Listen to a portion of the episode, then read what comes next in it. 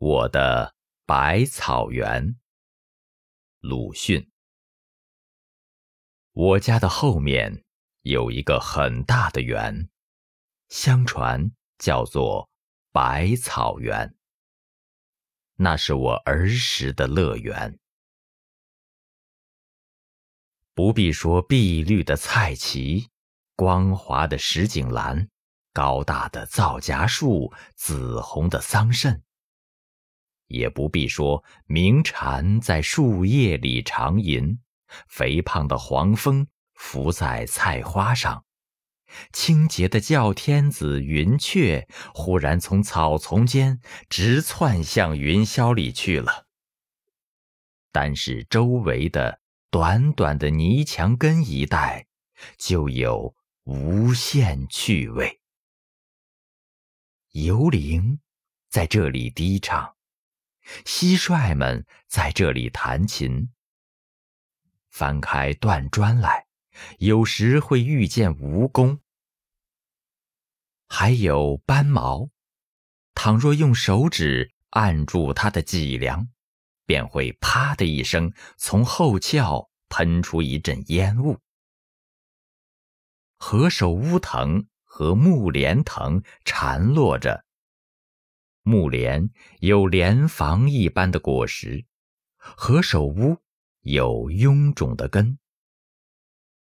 有人说，何首乌根是有像人形的，吃了便可以成仙。我于是常常拔起它来，牵连不断的拔起来，也曾因此弄坏了泥墙。却从来没有见一块根像人形的。如果不怕刺，还可以摘到覆盆子，像小珊瑚珠攒成的小球，又酸又甜，色味都比桑葚要好得多。冬天的百草园比较的无味，雪一下。可就两样了。拍雪人，将自己的全形印在雪上，和塑罗汉，需要人们鉴赏。这是荒原，人迹罕至，所以不相宜，只好来捕鸟。薄薄的雪是不行的。总需积雪盖了地面一两天，鸟雀们久已无处觅食的时候才好。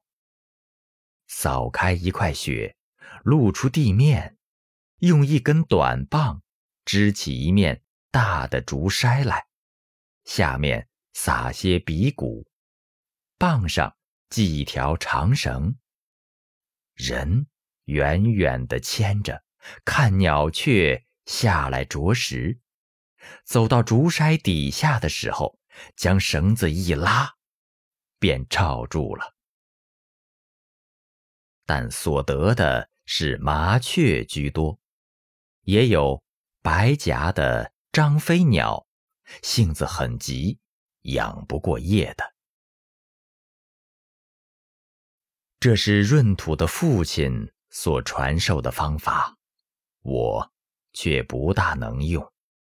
明明见他们进去了，拉了绳跑去一看，却什么都没有。费了半天力，捉住的不过是三四只。闰土的父亲是小半天便能捕获几十只，装在插袋里，叫着撞着的。